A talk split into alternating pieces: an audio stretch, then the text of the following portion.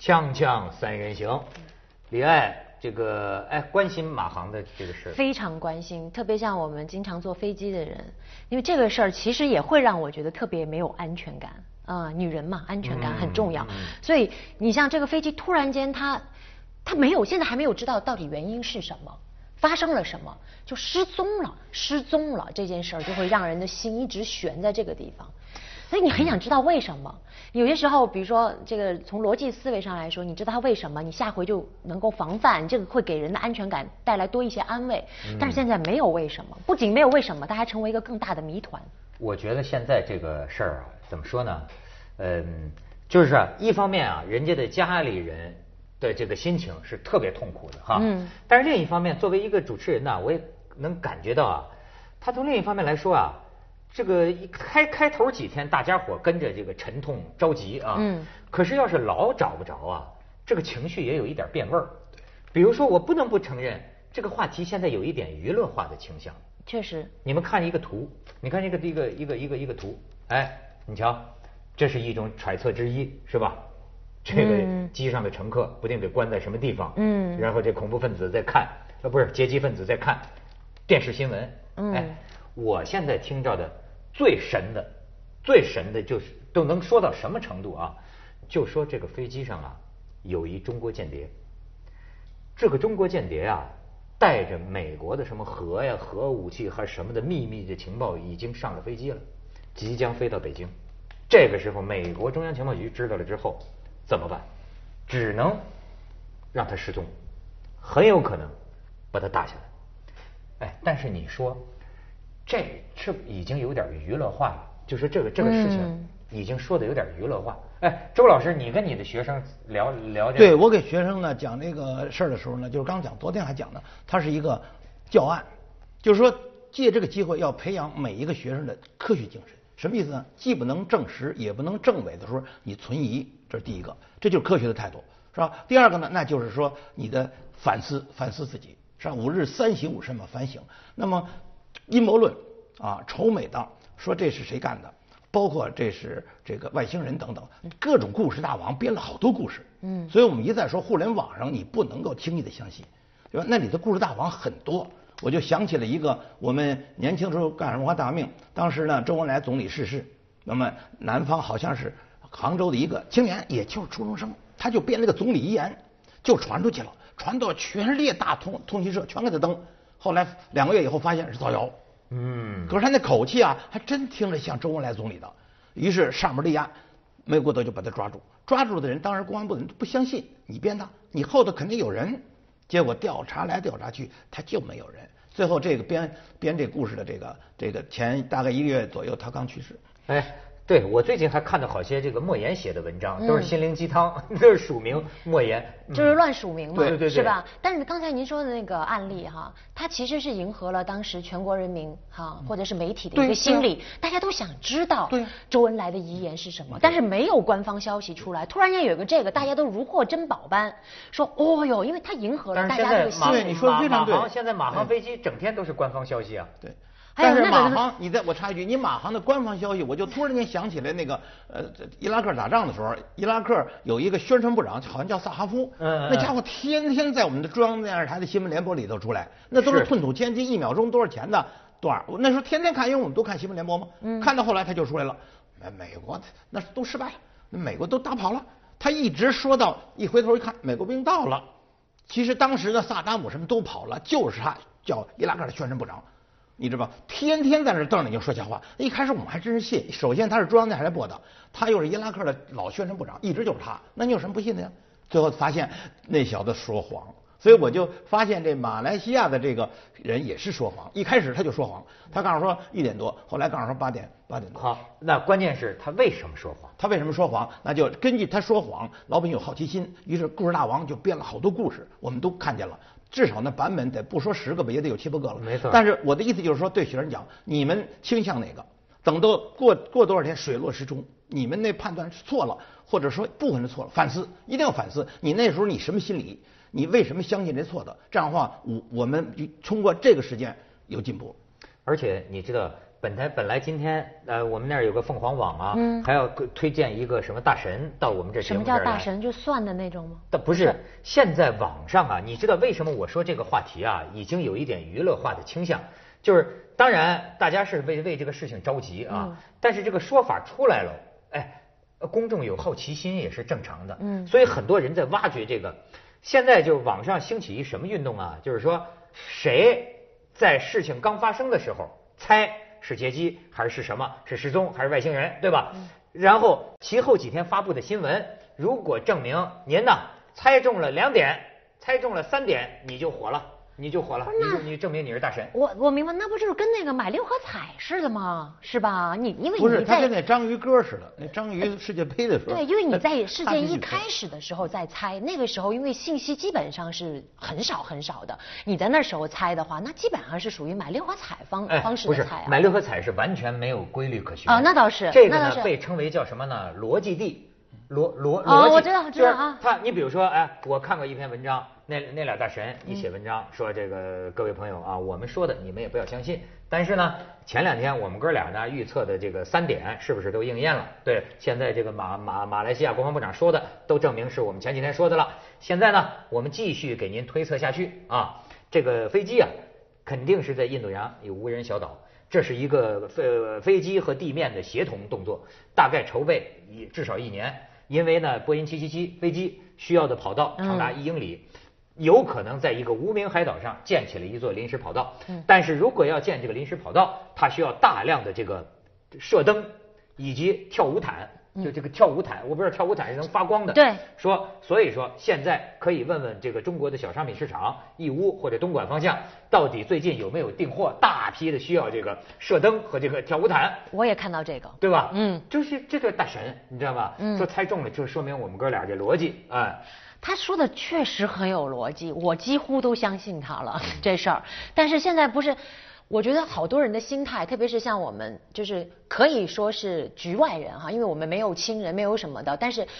像我们这种人心态，就是一直在等那个结局到底是怎么。当然，从我们来说，希望，老实说，我希望是结局，因为这样人活下来的这个可能性比较大。嗯而且我还希望他真的是如那位大神所说，他是在一个无人小岛上安全的降落了，这些人都被当做人质也好，干嘛也好，我觉得这这反正是我希望的是不是。？是不是有可能是他有一些人为的这个动作，但不管他目的是什么嗯，但是他也发生了意外和失误，然后可能现在扎在就扎在几千米深的海底，那么你找不着啊。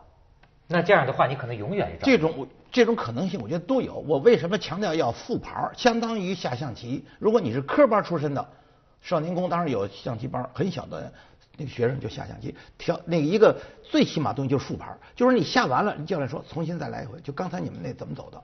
完了，教练就会指这步你走错了，那步你走错了，就必须得复盘儿。也就是说，考试考试完了，对不对？学生很兴奋。那么当时我的一个经验就是，考试完了你还要继续兴奋五分钟。为什么？你当开考试两个小时，有一道题啊你没有把握，那怎么办呢？你先别放松，你考完时候你马上问同学问老师那个标准答案，最后你发现你错了。你要马上反思当时你怎么想的，哪一步你出了毛病？你是基础知识你给忘了，还是你方法不行，还是你看错了？你要反思，这样的话你的成绩呢就不留漏洞，就基础知识不留漏洞。我虽然不能保证我的考试都是满分儿，对不对？你比如你得九十分儿，你肯定有漏洞啊，你就要补上、补上、补上。这样的话，你的基础好。所以我就说，这一次这个马航这事儿啊，是这些学生锻炼自己思维、锻炼自己综合判断力的一个非常好的案例。因为大家都有好奇心，大家都有善心，这几百个人他就没了。你要关心他，不时的有消息出来，有真的有假的，你要相信哪比较倾向于哪个。最后发现不对，南辕北辙。你就发现你思维有毛病，比如你有仇美的情绪，妖魔化美国人的情绪，所以人家只要把这污泥浊水碰到泼到美国人身上，你就信，可能可能美国人真真这么干过，但是如果最后证明不是呢，你就得想，对不对？还有就是说，你相信神秘现象，什么又是什么时间隧道了、异度空间啊，哎又是什么四维空间了？哎，他有人他就喜欢信这个。对不对？所以说呢，每个人每一个人都要利用这个机会来反思自己。我我愿意相信是劫机的，嗯我愿就是从从情感上、理智上，我都愿意相信是劫机的，因为我觉得这样子人活着回家的希望比较大。是而且从种种的可能性是越来越大。对，而且从种种的迹象来说，很多东西都是人为的，比如说应答机是人为关掉的，然后好像有折返，然后有返回的这个现象。就从种种的现象来说，我而且现在。他们还有人说啊，说就这个机师，当然有时候我觉得啊，你这种瞎猜吧，你也没考虑到人家飞行员的家人是是什么心情。嗯但是你比如说马来西亚那边有有就是说。他那个安华，你知道马来西亚那个击击奸被被控击奸的那个人，嗯。那那个这个是他是好像听完了什么安华的那个审判，他什么跟安华好像比较接近，嗯。然后呢上的飞机，所以又又怀疑，哎，他们就在讲一个事儿，如果马来西亚会不会在隐瞒一些什么？肯定隐瞒嘛。，对，他就是那么隐瞒啊。就是问题就是他为什么隐瞒？好事不被人，被人不好事，绝对不是好事儿。你想，他告诉说一点多，人家那个伦敦那个海事卫星中心，人家说八点十一分，那差不多。所以有些人在十一分，现在去广告，锵锵三人行，广告之后见。嗯，这个事情发生之后，你周围有的朋友会不会害怕坐飞机？啊，顿时少了。我觉得我周围好像好多朋友都开始坐高铁了，对，就是再远的地方都宁可倒一倒火车，也不愿意哎坐飞机。你比如现在坐高铁到到你到河南郑州两个半小时啊，从北京。嗯其实啊这个就是一个非理性的，因为啊，如果按照这个距离算，飞机还是最安全。比如说，你每飞，你每运动百万公里，飞机出多事儿，火车出事儿。你别以为高铁不出事儿，你注意，其实这个东西呢，就是一个非理性。所以我为什么我说这件事情是很多的学生反思自己的那个思维，就是我们叫综合判断力的非常好的机会。你天天你要判断，你要记下来，最后水落石出，一定要你要反思你哪儿错了。对不对？我现在呢，就是说呢，有几个疑点。首先就是好事不被人，被人不好事。这马来西亚他这发言人他就不对，他代表航空公司不对，现在是政府，对吧？政府出面了，嗯就是说马来西亚政府他隐瞒，对不对？你想想，这么多的军事卫星，包括警戒雷达，你们怎么就不不公布啊？他说军事机密，军事机密，难道人命关天？你们这民航机出了事儿了？民航机又不是隐形飞机，大家伙，那雷达那个信号很强。对吧？包括包括人家美国的预警雷达，恨不得都都能达到几千公里。包括我们中国呀，那飞机是上中国来的，那中国那军事的警戒雷达干嘛去了？对哦，哎那么一个大家伙来了，你们就不知道，它消失了。比如说他消失了，哪儿消失的？你们怎么能信这马来西亚的呢？他给你撒了谎了，我们的军舰全都出去了，花了纳税人多少钱呢？这是这这钱应该谁掏？我就问问。哎，越南兄弟，这是所以越南兄弟，嘿我估计人家越南这次啊，真的是想向世界啊证明一下人家的国家形象。嗯你知道吗？我们那阵儿做这节目，当时那个徐老师还引用一个人人家的观点，我当时就批驳他，我说有有有有有些人呐，真是就是就是说有有有有良心没有啊？就是说人家越南都在那儿找呢，你知道有些军事控，你知道吗？就开始说，你看这个说明啊，我国在南海地区啊部署这个海军还是不够，我们对南海地区怎么？我说你这人都找不着了，人家越南，你为什么没有从中看到国际和平呢？嗯好多个国家，大家在这这心往一处想，劲往一处使，在找这个失踪飞机。你们这帮军事狂们，在这儿这儿讲讲中国的什么什么要要控制南海，这说这这个脑子啊就走这根筋。哎，不是你要说控制南海可以啊，你那军事那警戒雷达，我一再说这么一个大家伙就往你中国飞，你就不知道来了。没错，哎，这个是这个问题。那要就就这要是这要是入侵呢？对呀这要是入侵呢？那难道说这么大个儿一飞机，你你就不知道？又不是隐形的，对吧？所以我说，人越南兄弟这次真是花了两百个亿越南盾，说我们全列入国防预算，我天哪！嗯，所以人家现在骂这马来西亚呀，你完全是误导人家啊！人家尽心尽力，全国海军全出动了，因为后最后说那个八点多八点十分的最后的一次通话，好像都已经有人有人说哈，我不知道这个是不是准确的，好像说都是在地面上然后说是落地了，落地了的的声音，好像他是那个还有说跟油，根据他的那个带的油猜猜测的，反正这个东它西就是总部设在英国伦敦的那个叫国际海事这个卫星技术中心，说我们收到那架飞机的信号是八点十一分，呃，而且与卫星通讯的那个天线的角度是四十度，它就根据这个数字，它就大概在一个弧度范围之内，这都是真的。如果这样讲的，那就是追究这个这个国际海事卫星传感中心了，对吧？你看我估计这些技术人员人家犯不上造假。对嗯这个，他们现在说啊、就说马来西亚，比如说在隐瞒什么？没说，嗯，好像有难言之隐，对吧？那么，于是有一种推论就在讲啊，就说这个飞机可能正在进行谈判。那么谈判呢？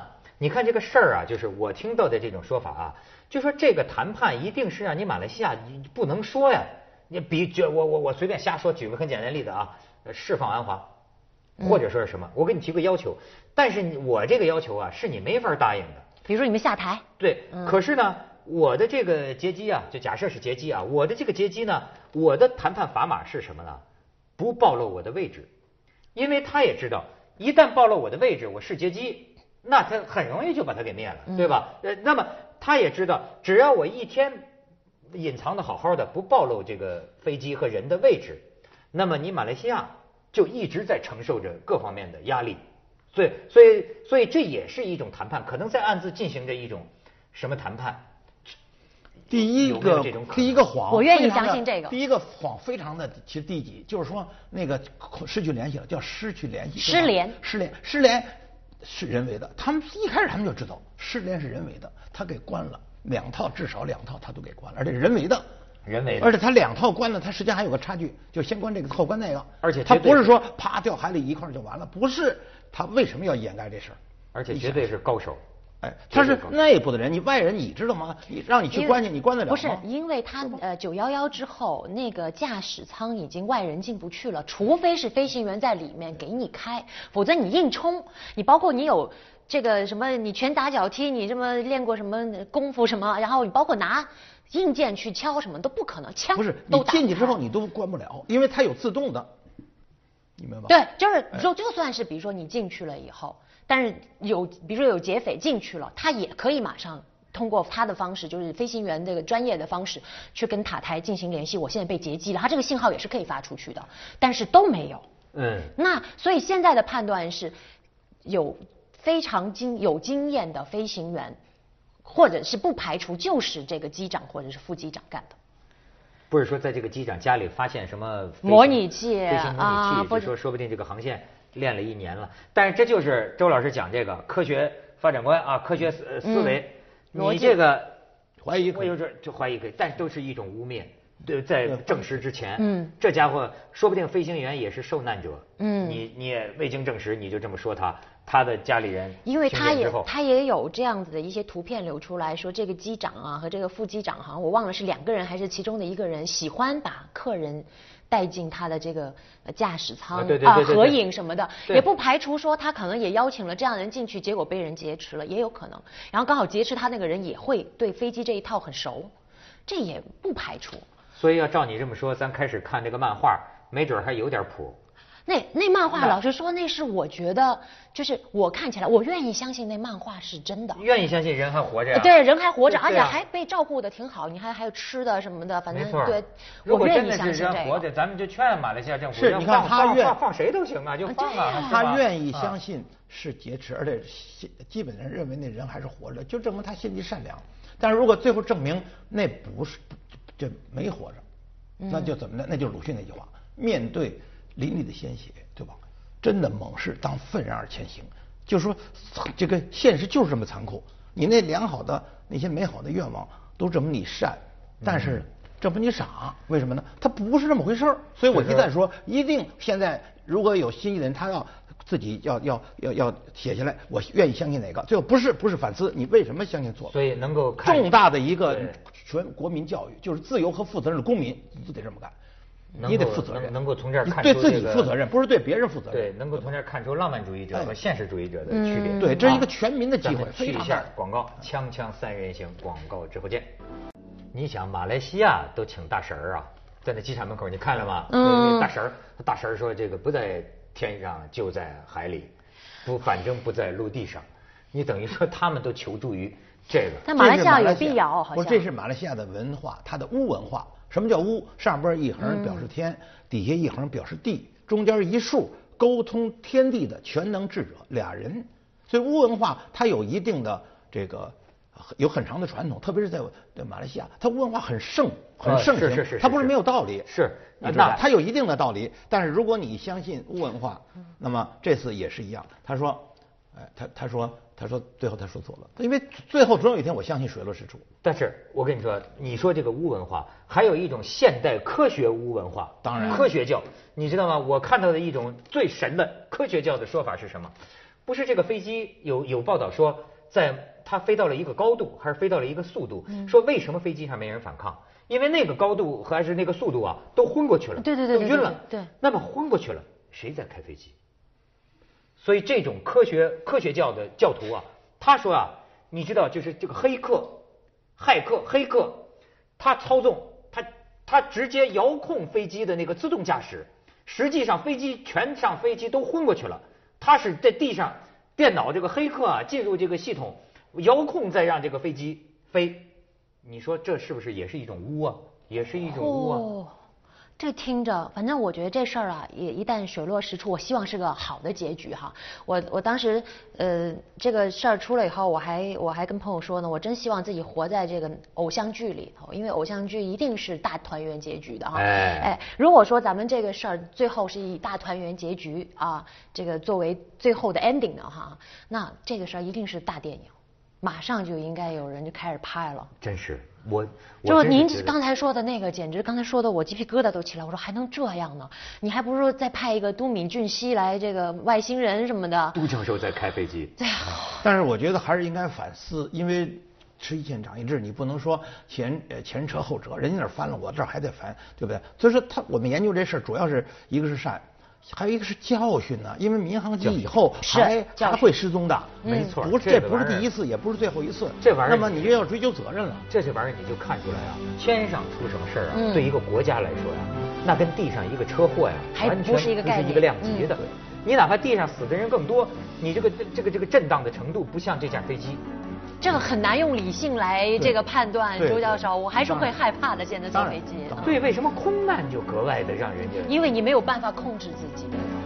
你像车祸，有时候我还想着说，接下来为您播出文明启示录下，我这么躲一下，我后方后走一下，我能我能避一下，你知道空你难就没戏坐火车要死了赔你多少钱？你知道坐飞